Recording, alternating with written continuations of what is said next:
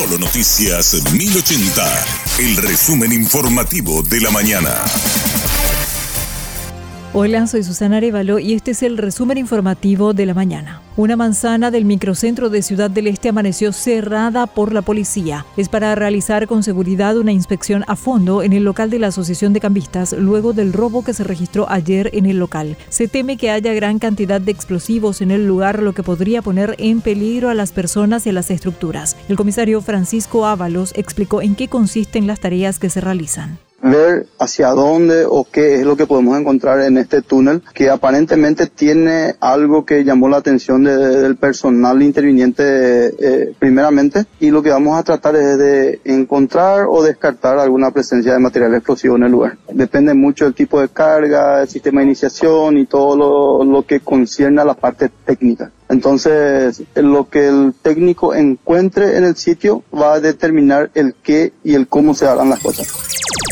Maniobras ejecutadas para dejar sin energía eléctrica la zona de la Asociación de Cambistas de Ciudad del Este fueron hechas por personas calificadas. El jefe regional de la ANDE en el Alto Paraná, ingeniero Juan Rozano, relató a Radio Monumental lo ocurrido. El sábado 3 justo en el día aniversario de Ciudad del Este, tuvimos un evento que nos llamó la atención porque disparó un alimentador. Disparo significa que no tuvo intervención humana. Se cumplieron los tiempos reglamentarios y la ANDE energizó otra vez la línea el que disparó, la 0054. Esa línea quedó en servicio. Hasta ahí nada anormal, todo normal para la ANDE. Sin embargo, a la mañana temprano, el despachante de todo entra a las 6 de la mañana, se percata de que la carga de ese circuito, que hablando que le denominamos APR9, estaba con baja carga, no está en su carga normal. Y probablemente verificó también el sistema, tenemos un sistema donde se reciben también reclamos, y encontró algunos reclamos del microcentro también de,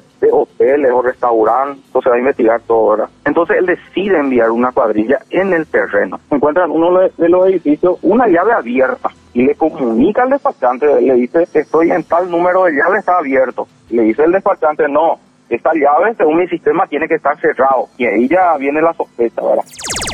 El presidente de la ANDE, ingeniero Félix Sosa, indicó que las condiciones en que quedó la estructura pudieron haber generado consecuencias más graves. Y al verificar y al encontrar que se había manipulado un equipo normalmente solamente la ANDE puede tocar, entonces le di la instrucción que haga la denuncia policial a los efectos de tener conocimiento eh, Policía Nacional, ¿verdad? Se nota que no solamente se tocó ese equipo, sino también eh, seguramente de forma intencional creemos de que dejaron un cortocircuito para que definitivamente al intentar meter el servicio alimentador haga eh, una explosión y que puedan eh, afectar más sectores en Ciudad del Este.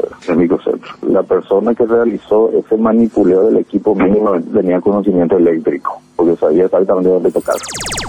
La Policía Nacional sospecha que ciudadanos chilenos podrían estar implicados en la construcción del túnel en el caso del robo a la Asociación de Cambistas.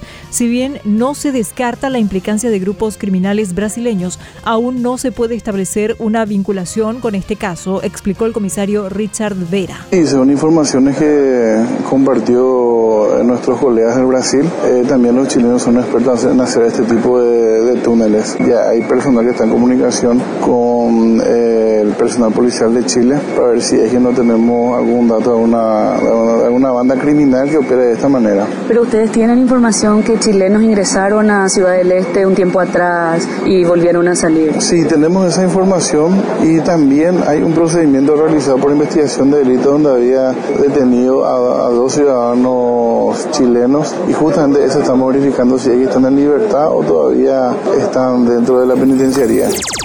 Solo tres cambistas se acercaron a realizar la denuncia por robo. El comisario Gabriel Rivas detalló los montos y objetos que las víctimas declararon como robados. Dos personas hizo la denuncia ayer. Uno mencionó que tenía 20 mil dólares aproximadamente en diferentes monedas, ¿verdad? Y otro denunció un cheque de 42 millones de montos.